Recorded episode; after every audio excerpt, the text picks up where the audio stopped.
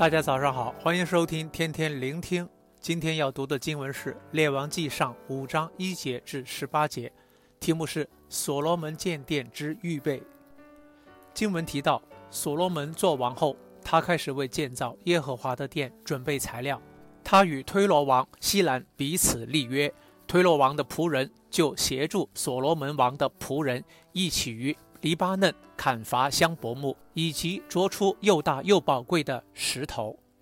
所罗门王建殿是为了实现耶和华对他父亲大卫王的应许，就是他必使大卫王的儿子接续他做他的位，而他的儿子必为耶和华的名建殿。最初要为耶和华建殿的想法，其实是来自大卫王，只是他是战士，流了人的血，因此。耶和华不容许他为耶和华的名建殿，历代志上二十八章三节，但却应许他的儿子为耶和华的名建殿。不过，大卫王不只是被动地等待耶和华的应许实现，反倒他在位时已开始预备建殿的材料。于历代志上二十九章二至四节记载了大卫王的话说：“我为我神的殿已经尽力，预备金子做金器。”银子做银器，铜做铜器，铁做铁器，木做木器，还有红玛瑙可镶嵌的宝石、彩石和一切的宝石，并许多汉白玉。且因我心中爱慕我神的殿，就在预备建造圣殿的材料之外，又将我自己积蓄的金银献上，建造我神的殿，就是俄非金三千他连德。精炼的银子七千他连德，以贴殿墙。而在所罗门接续他父亲做王后，也继续的为到建殿去预备材料，特别是黎巴嫩香柏木及宝贵的石头。香柏树的木材坚硬抗腐，并散发着香味，因此常被用来建造宫殿。而黎巴嫩是盛产优质香柏树的地方。诗篇一百零四篇十六节也提到，佳美的树木就是黎巴嫩的香柏树，所以所罗门刻意挑选此地的香柏木作为建殿木材。今天的经文特别讲到预备建殿的过程，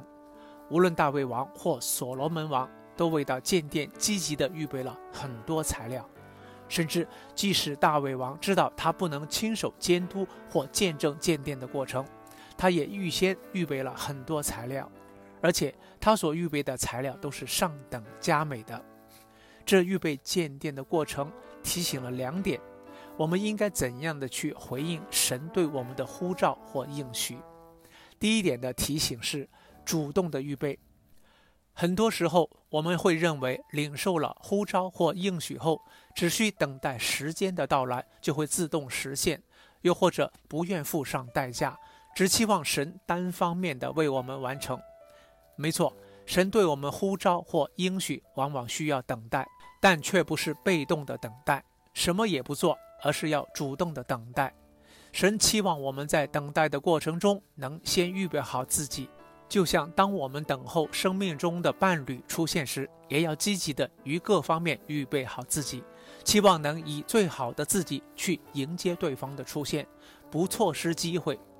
弟兄姊妹，如果神对你的呼召是成为宣教士的话，你有好好的在圣经上、语言上以及文化上去装备自己吗？如果神对你的应许是一家得救信主，你有每天为他家人去祷告，以及在家中成为好见证吗？让我们一起学习主动的预备，但只是预备是不够的，因为我们可能只是随随便便的预备。因此，第二点的提醒就是上好的预备。大卫王及所罗门王均为到神的殿预备好了上好、优质以及宝贵的材料，不以次等的材料去建殿。哥林多前书三章十二至十三节提到：若有人用金银、宝石、草木河街在这根基上建造，个人的工程必然显露，因为那日子要将他们表明出来。有火发现，这火要试验个人的工程怎样。原来我们以怎样的程度去装备建立自己，去回应神，到耶稣再来的日子都不能隐藏，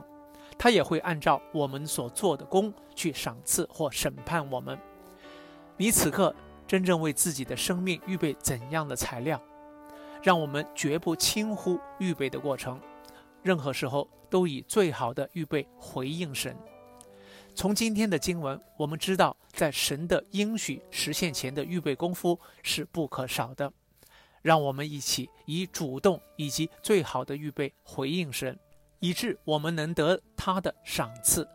祝福大家。